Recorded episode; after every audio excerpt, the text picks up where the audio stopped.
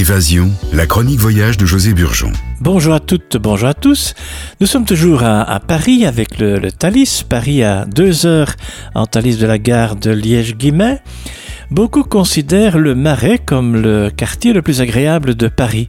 Au numéro 6 de la belle place des Vosges se trouve la maison de Victor Hugo qui abrite maintenant son musée avec son charmant petit village et ses nombreuses, ses nombreuses maisons de beaux immeubles du XVIIe siècle, eh bien Saint-Germain-des-Prés est encore plus animé aujourd'hui qu'à l'époque où Boris Vian, Jean-Paul Sartre ou Juliette Gréco rendirent célèbre le café de Flore les deux magots et aussi la brasserie Lip.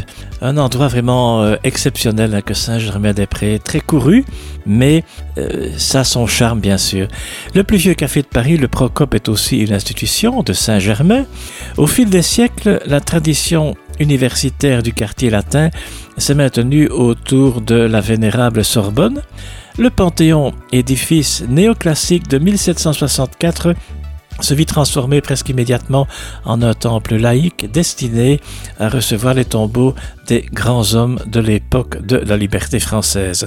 Nous sommes maintenant au Palais du Luxembourg, c'est le siège du Sénat français, construit à partir de 1615 pour Marie de Médicis. Il a connu des évolutions architecturales qui l'ont peu à peu adapté aux besoins d'une assemblée politique moderne, tout en respectant scrupuleusement ce décor exceptionnel d'architecture parisienne la superficie du domaine de 25 hectares, la reine Marie de Médicis aimait ce faubourg tranquille, plus salubre que le quartier du Louvre et où demeuraient des membres éminents de son entourage italien. Des arbres remarquables aux ruchers, du verger aux orchidées, nous pouvons découvrir la diversité botanique du jardin de Luxembourg, le Petit Luxembourg commençait vers le milieu du XVIe siècle et l'hôtel de la présidence du Sénat depuis 1825.